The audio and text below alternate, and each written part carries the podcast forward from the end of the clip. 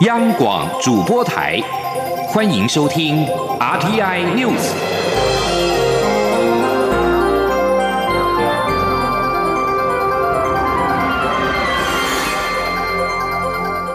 听众朋友您好，欢迎收听这节央广主播台提供给您的 RTI News，我是张顺祥。卫生福利部食品药物管理署在七号晚间公布动物用药残留标准的预告修正草案。草案当中新增定莱克多巴胺在猪只的残留容许值，表示猪只的肌肉跟脂含皮是零点零一 ppm，肝脏是零点零四 ppm，肾脏是零点零四 ppm，其他可供食用的部位则是零点零一 ppm。预告期是七天。预告修正草案当中的重点就是含莱克多巴胺的美国猪肉，其用药残留标准。根据草案内容可以知道，现行条文并没有对美国猪肉含来剂的残留量定出容许标准，而草案则是新增日前卫福部长陈时中说明的来猪的美猪来剂的相关标准。此外，为了避免民众误解台湾猪会含莱克多巴胺，农委会也二度修正动物禁用乙型受体素，也就是俗称瘦肉精的法规。七号公告已停受体素的国内禁用，国外的牛跟猪可以用其中的一种莱克多巴胺，也就是乙型受体素的一种，在明年生效。后续不论是药厂、饲料业者，若想申请莱克多巴胺的药物、饲料添加物输入到台湾的时候，农委会并不会发给药证，因此在食物上，台湾猪吃到莱克多巴胺的事情不会发生。这个做法跟日韩因应美牛美猪输入对应的相关策略是相同的。而且之前美牛首次开放输入台湾的时候，已经执行过这个措施，台湾牛也不会吃到莱克多巴胺。中央流行疫情指挥中心七号表示，台湾新增一名从尼泊尔返国感染 COVID-19 的移入个案，这使得台湾确诊人数来到四九四人。确诊个案是本国籍二十多岁男性，案四九四。个案是在今年二月到尼泊尔参加宗教活动，在九月三号跟友人一同返国。而个案在登机前三天的检验结果是阴性，而且跟友人返国入境的时候也没有症状。入境之后返回居住地居家检疫。不过，个案在九月五号出现了发烧、流鼻水、头痛、肌肉酸痛以及腹泻等症状。经过通报卫生单位之后，安排就医跟裁剪，在七号确诊。在口罩方面，中央流行疫情指挥中心物资组的组长蔡寿全表示，目前扣押的八十三万多片虚伪标章的口罩，指挥中心会根据相关的规定开罚。至于是否有口罩国家队成员，则还需进一步的比对。至于先前有口罩国家队进口非医用口罩事件，蔡寿全表示，目前正调查产品流向跟金流，厘清是否有混入到实名制口罩。请听央广记者。肖兆平的采访报道：财政部关务署自八月十号到九月三号期间，查获五百七十七件，共扣押八十三万多片印有 MIT 虚伪标章的非医疗用口罩。中央流行疫情指挥中心持续比对资料，厘清进口业者是否有口罩国家队在列。指挥中心物资组组长蔡寿全七号进一步表示，八十三万多件虚伪标章口罩涉及。业者商誉，目前正比对资料当中，强调结果出炉后就会对社会说明。而蔡寿全也说，进口的中国制非医疗用口罩，如果是用在烘焙、厨房等产业使用，就没有不法。而这起案件牵涉到标示不实，指挥中心会根据相关规定开罚。他说，他有伪造 MIT 的产地，所以这一批我们就没有让他入境。放关通行，所以他现在货是还扣留在海关，这是第一个货并没有流入台湾的市面哦。那第二个就是说，在接下来，当然它有。牵扯到标示不实的部分，这个部分会依照相关的规定去裁罚。第二个，我们现在这个部分就是在会诊资料，会函送给检调机关嘛。我只是能去询问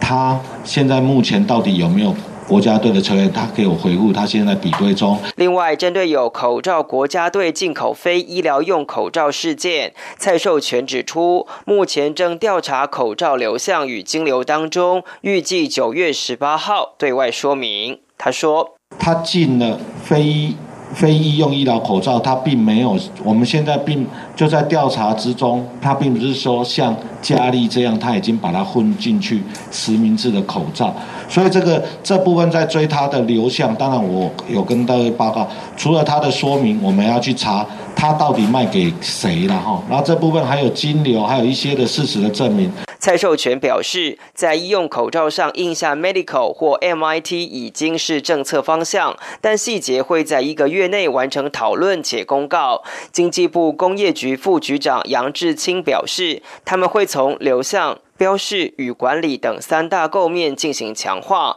也承诺会在一个月内把机制确定下来。中央广播电台记者肖兆平采访报道。中央流行疫情指挥中心的指挥官陈时中日前接受广播节目的访问，相关内容在七号播出。陈时中在节目当中表示，对抗 COVID-19，政府除了对外预购疫苗、争取授权制造之外，也准备一共大概新台币二十亿元的经费，鼓励国内业者发展。他认为疫苗是国安产业，就长期来看，国家队一定要扶植。陈时中也说，国内几家疫苗研发厂商已经进入到人体试验阶段。如果政府大胆一点，再放宽紧急授权使用，渴望在明年一月就会有疫苗上市。不过，明年的第三季的安全性相对会比较高。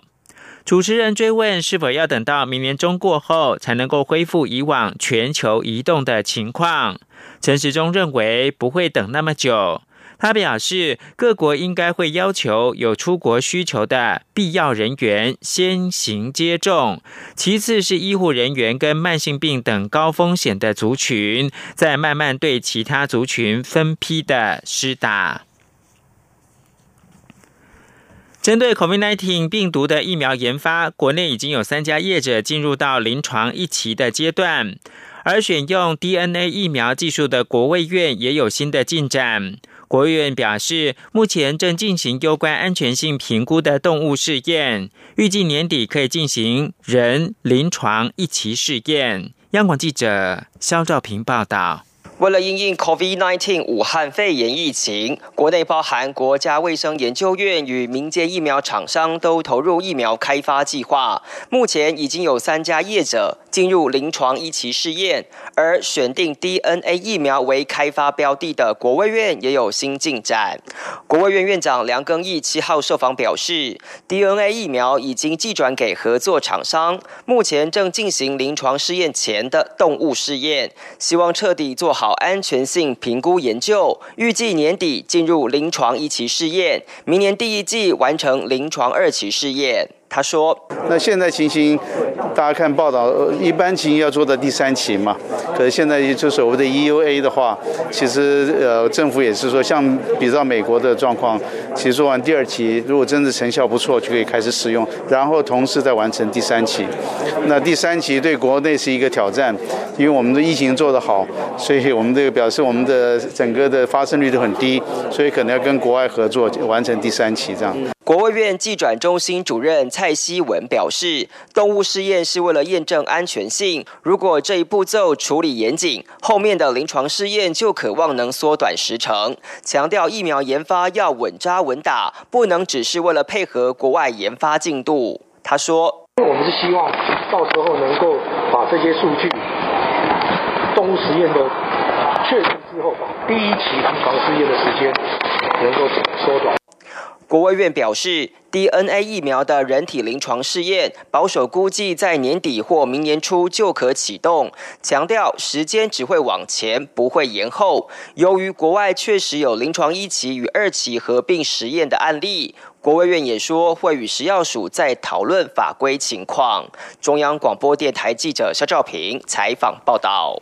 经济部七号发布最新的产业经济统计简讯，表示，尽管今年遭遇 COVID-19 来袭，影响到全球经济，不过台湾防疫得宜，今年截至到七月底，公司的登记数逆势成长，总数创下历年新高纪录，并且是以专业、科学跟技术服务业的新增公司最多。经济部表示，假如后续台湾经济能够持续的稳健发展，相信公司的登记数也有望继续成长。请听央广记者谢嘉欣的采访报道。武汉肺炎冲击全球经济，不过根据经济部统计处最新统计，今年截至一到七月，新设立公司家数为两万四千多家，年增率百分之一点五；而申请解散、撤销及废止公司有将近一万八千家，一增一减下，现有家数达到七十一点二万家，为历年新高。统计处指出，按照过往经验，全球经济动荡时，台湾也会受到拖累，进而影响公司营运。如二零零八年金融海啸，就有高达五万多家企业解散废止，但同年新增家数才三万多家。台湾在此次疫情中虽受影响，但因疫情控制得宜，没有实施封城，且主要经济活动如常，才有这样的好成绩。接下来若疫情守稳，经济没有动荡，公司登记数应可持续向上攀升。根据此次统计，在新增企业中，以专业、科学及技术服务业最多，占比高达百分之二十二点四，其次为制造业及营建工程业。统计处副处长黄伟杰说：“我们会认为说，制造业基本上虽然是产东西，但是要制造业必须还要靠其他的一些服务业来做辅助帮忙，像说到会计啊，或者是一些设计啊，其他的一些服务业来做辅助，所以。”因为相辅相成之下，所以专业科学及技术服务业基本上也新增的加速也蛮大的。统计处也提到，近十年女性公司负责人占比有逐年上升的趋势。今年七月，女性负责人公司有二十二万家，占比达到三成。影响所及，让性别差距逐渐缩小，显示女性企业家已慢慢成为我国经济发展不可或缺的要素。中央广播电台记者谢嘉欣采访报道：美国政府扩大围堵中国电讯巨擘华为，只要采用美国技术跟软体的晶片，都需要经过美国政府的许可才能够出货给华为。禁令将在十五号生效。美国对华为禁令在即，带动台湾相关供应链赶工出货，推升台湾八月出口意外强劲，不仅首度跨越了三百亿美元大关，也写下历史上单月出口的新高。陈立信红报道。美国对华为寄出的禁令即将在十五号生效，市场之前就不断传出华为已在为这一天来临预做准备，因此大量囤货。财政部七号公布八月最新海关进出口贸易统计，从数据上也证实华为已积极准备。以出口货品来看，电子零组件、资通与视听产品规模值齐创单月新高，且对中国大陆与香港出口达到一百四十四点六亿美元，比。去年同月大增近二十七亿美元，增幅百分之二十二，刷新历史纪录。这也让台湾对中国和香港出口在所有国家占比拉高至百分之四十六多，几乎快达一半。根据财政部的估算，华为禁令效应大约增加十五到二十亿的出口值，推升八月出口大喷发。不仅首度跨越三百亿美元大关，也写下史上单月出。出口新高，财政部统计处处长蔡美娜说：“八月份的出口总归来讲，的确是我比我们预期来的好很多。不可否认，华为禁令这个效应哈，其实可以说是具备相当的影响力。但是我们即使不看这个因素来讲，不管是从外销的地区或是外销汇率的表现，其实普遍都是改善的。”我们应该可以相当呃相当有把握的说，国内的出口应该是在震荡回稳之中。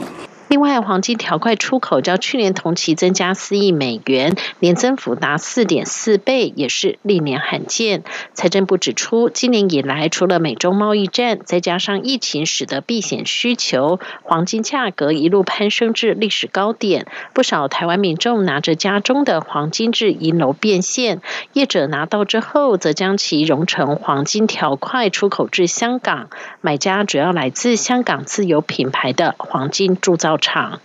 中央广播电台记者陈琳信鸿报道。国际新闻：在印中关系紧张之际，印度七号成功试射国产的极音速技术测试演示机，名列全球第四个国家。预期这种技术将为未来的长城飞弹系统和空中平台提供动力。印度成为继美国、俄罗斯跟中国之后第四个开发和成功测试极音速技术国家。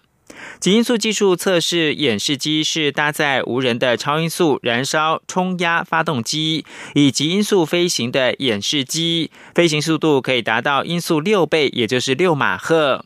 为了除了在军事上的长城巡弋飞弹可以采用极音速的技术之外，民间应用也不少。根据印度政府的官员，也可以利用这个技术以低成本发射卫星。俄罗斯去年十二月宣布首款的先锋级音速飞弹已经开始服役，声称试射时能够达到二十七马赫，成为第一个宣称有操作级音速武器的国家。中国也在研发上砸大钱投资。去年的十月，在其见证七十周年的阅兵式上，展示东风十七型及音速的滑翔载具，而美国集体直追。今年三月宣布，已经成功试射一款没有搭载武器的极音速飞弹原型，目标是在二零二零年的中期部署这种武器。这里是中央广播电台。是阳光穿透了世界之窗，是阳光环绕着地球飞翔。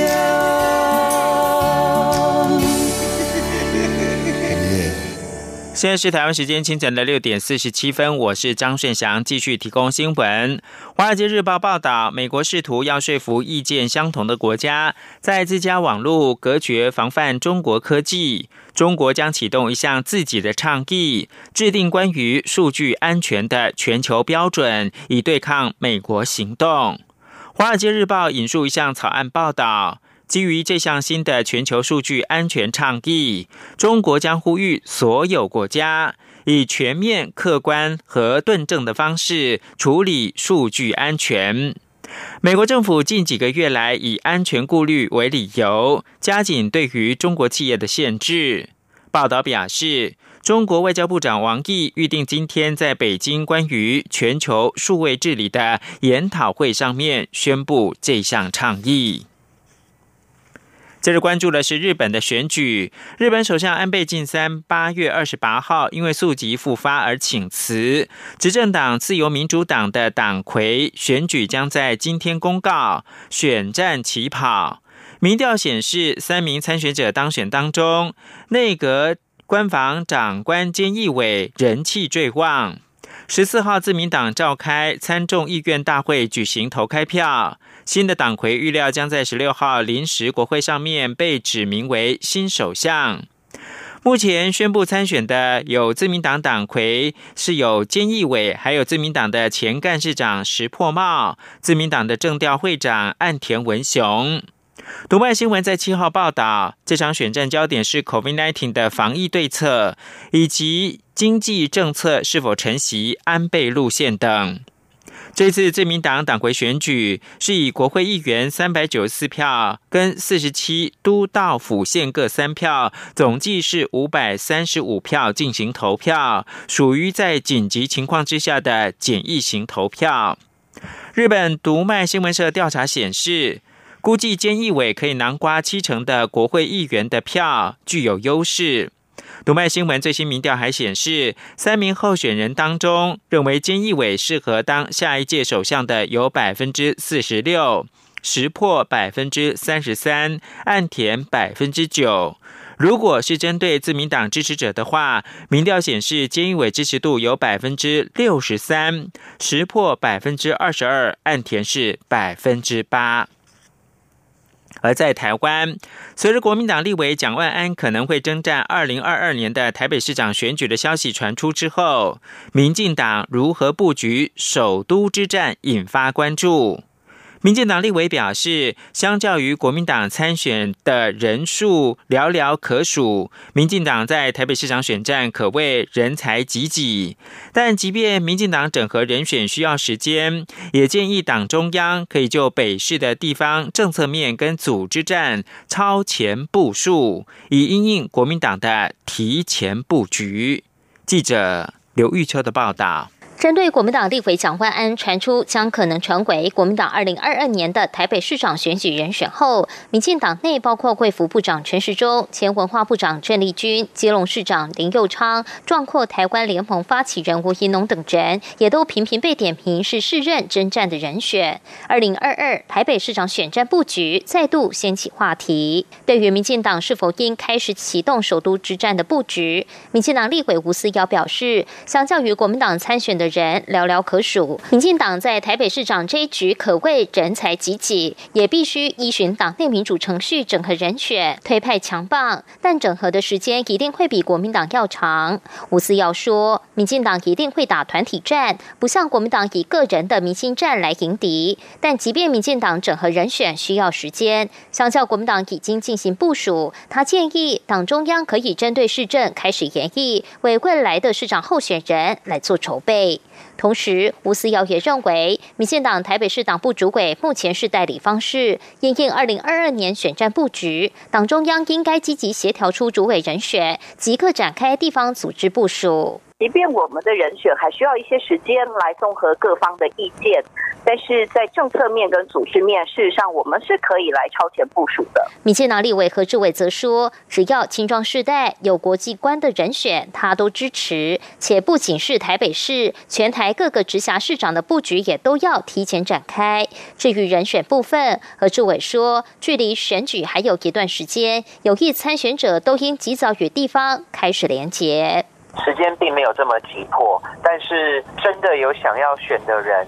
应该要提早的开始动起来，包含政策，包含跟地方的了解跟连接。而民进党秘书长林喜耀则说，民进党对于未来台北市长的准备不必急于现在，还有两年多的时间，只要全力把市政做好，党强，未来就会奠定胜选的基础。中央广播电台记者刘秋采访报道。下届台北市长人选近日成为话题。台北市长柯文哲六号被问到国民党立委蒋万安可能参选的时候，表示不读书、专想考试也没用。被视为柯文哲接班人的台北市副市长黄珊珊七号也被问到参选问题，他表示先把书读好，才有办法考试。黄珊珊说：“台北市这么多工作，不是任何人随时就可以上手，专心的学习最重要。因为台北市民的要求非常高。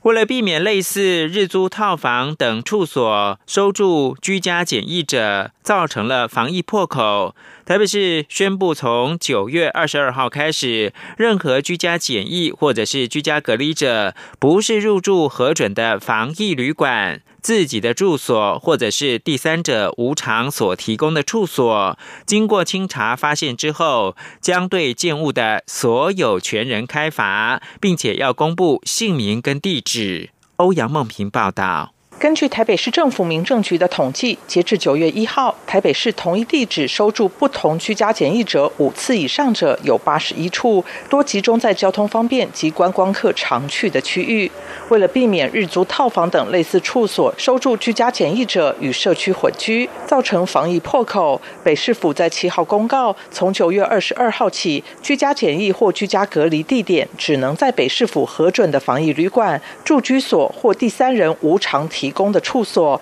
如果违规，将依传染病防治法开罚新台币三千元到一万五千元，并公布建物所有权人姓名及该建物的地址。台北市副市长黄珊珊说：“我们给他十五天的时间，九月二十二号以后还有的话，我们就会公布所有权人的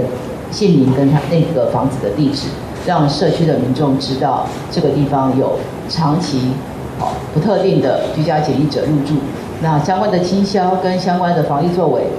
可能都会有所缺漏，所以我们不希望之后再有任何这样的缺口。所以今天的公告是要把这个缺口堵上。黄珊珊表示，台北市从七月初两度发文给中央，希望能够针对居家检疫地址中可能是盈利的日租套房严以罚则，但至今没有收到回文。为了杜绝病毒传染的任何可能，北市府才针对疑似日租套房收住居家检疫或居家隔离者进行清查，希望能从源头堵绝。中央广播电台记者欧阳梦平在台北采访报道。二零二零大鹏湾帆船生活节即将于九月二十五到十月四号首度的扬帆，适逢中秋连假，交通部观光局特别邀请民众前往参与或者是欣赏千帆竞技的壮阔景致，同时享受全新打造的滨湾码头及刘鹏线候船空间。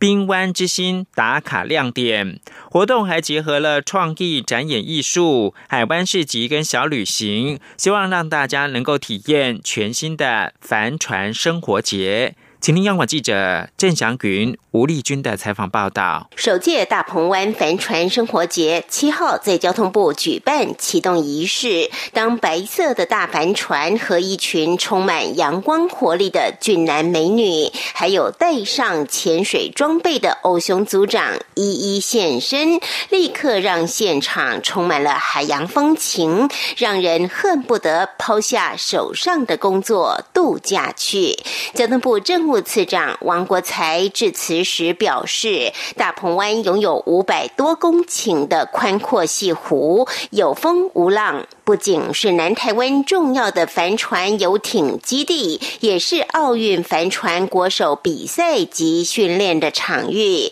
交通部配合行政院推动的向海致敬，特别推出帆船生活节，希望成为带动屏东甚至南台湾观。光的火车头，他说：“我们的希望是说，它当做一个火车头，除了把环船运动发扬以外，也跟屏东地区的观光能够结合。过去在交通部很重视屏东两大观光地区，一个就是大鹏湾小琉球，一个就是垦丁地区。那我们就觉得这个是很重要的一个观光发展带。”它同时也可以带动从台南到澎湖整个环船运动的一个地区啊。观光局长张习聪受访时也说明，大鹏湾气候温和，全年都适合进行海上游憩活动，因此观光局积极规划大鹏湾成为国际海洋度假基地。今年更将以往推出的帆船游艇活动包装成帆船生活节。希望未来不仅有跳岛游轮，也有帆船游艇的跳岛之旅。张习聪说：“大鹏湾的帆船生活节的开办啊，事实上不是一时的哈。我们希望打造啊大鹏湾成为恒春半岛的双核心啊，让跳岛旅游不只是游轮旅游。”包括我们游艇、帆船都可以实现。二零二零大鹏湾帆船生活节为期十天，民众可搭乘台湾好行垦丁快线前往。活动详情请至二零二零大鹏湾帆船生活节网页，或勇闯大鹏湾幸福小琉球粉丝专业查询。中央广播电台记者郑祥云、吴丽君在台北采访报道。以上新闻由张顺祥编辑播报。